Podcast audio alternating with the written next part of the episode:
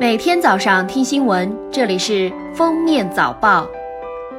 各位听友，早上好！今天是二零一九年十月八日，星期二，欢迎大家收听今天的封面早报。首先来听今日要闻。今天二十二时六分，我们将迎来二十四节气中的寒露节气。此时节，气候渐渐寒冷，气温逐日下降。中央气象台预计，未来一周影响我国的冷空气比较频繁，北方地区气温起伏较大。预计七日、八日两天，受冷空气影响，内蒙古中东部、东北、华北、黄淮等地气温将下降四到八摄氏度，局地十摄氏度以上，并有四到六级偏北风，阵风七到八级。十日到十二日，还将有一股中等强度冷空气自北向南影响我国。嫦娥四号探测器已顺利完成第十月昼的科学探测工作，于五日进入第十月夜休眠。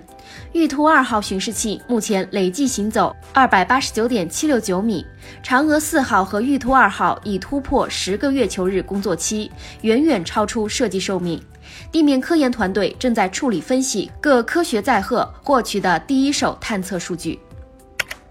二零一九年中国普惠金融发展报告显示，截至今年六月末，我国人均拥有七点六个银行账户、五点七张银行卡，较二零一四年末分别提高百分之六十和百分之五十。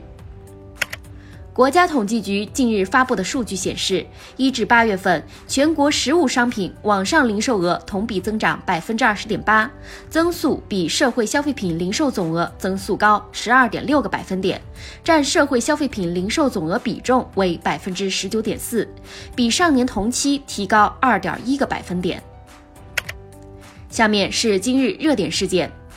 九月二十六日，在日本大阪举行的国际惯性聚变科学与应用会议上，我国理论物理学家、中国科学院院士贺贤土荣获殊荣。站在领奖台上，贺贤土谦逊地表示：“这个奖属于集体，我只是代表我们国家来领奖。”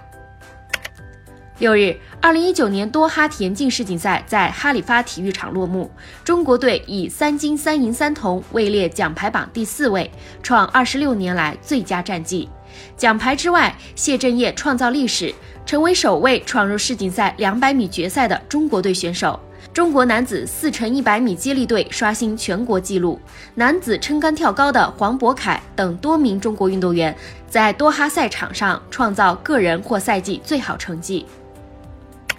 六日，江苏省中西医结合医院接诊一名四十七岁猝死患者，经抢救仍不幸离世。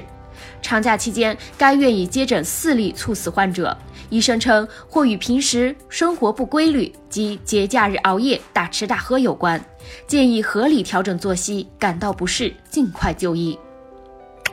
最后来听国际要闻，瑞典当地时间十月七日，二零一九年诺贝尔生理学或医学奖。授予威廉·乔治·凯林、彼得·拉特克利夫、格雷格·塞门扎，以表彰他们在细胞如何感应和适应氧气供应方面的发现。